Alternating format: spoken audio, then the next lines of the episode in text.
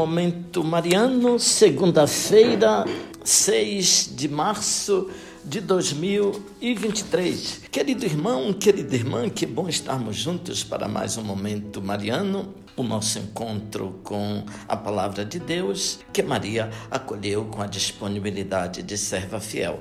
Aqui fala Dom Josafá Menezes da Silva, arcebispo metropolitano de Vitória da Conquista, para sua meditação, ouvinte, abrindo a segunda semana do tempo da Quaresma, semana em que somos convidados a escutar a palavra de Jesus e segui-lo no seu caminho para Jerusalém, nós então meditamos e começo com um trecho das catequeses de São João Crisóstomo proposto para a liturgia de hoje no ofício das leituras.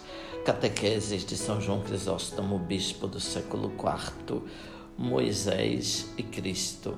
Os judeus viram milagres, tu também verás maiores e mais estupendos do que os do tempo em que os judeus saíram do Egito. Não viste o Faraó afogado no mar com seu exército, mas viste o demônio tragado pelas ondas com as suas armas.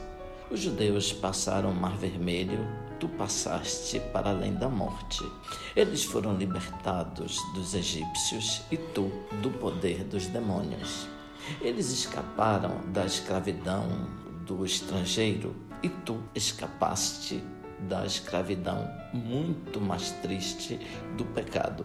Queres ainda mais provas de que foste honrado com favores maiores? Os judeus não puderam contemplar o rosto resplandecente de Moisés, que era homem como eles e servo do mesmo Senhor.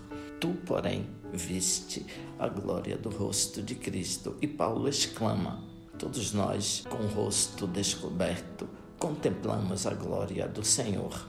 Os judeus tinham Cristo que os seguia, mas agora ele nos segue de modo muito mais real. Então o Senhor os acompanhava por causa de Moisés, agora nos acompanha não por causa de Moisés, mas também por nossa obediência. Os judeus, depois do Egito, encontraram o deserto. Tu, depois da morte, encontrarás o céu. Em Moisés, eles tinham um guia e um chefe excelente. Nós temos como chefe e guia o novo Moisés, que é o próprio Deus. Qual era a característica de Moisés? Moisés, diz a Escritura, era um homem muito humilde, mais do que qualquer outro sobre a terra.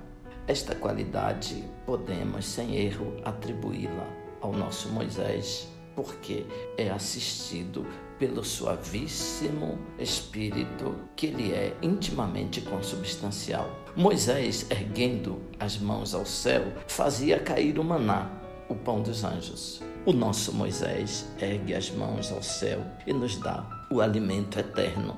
Aquele feriu a rocha e fez brotar torrentes de água. Este toca na mesa, a mesa espiritual, e faz jorrar as fontes do Espírito.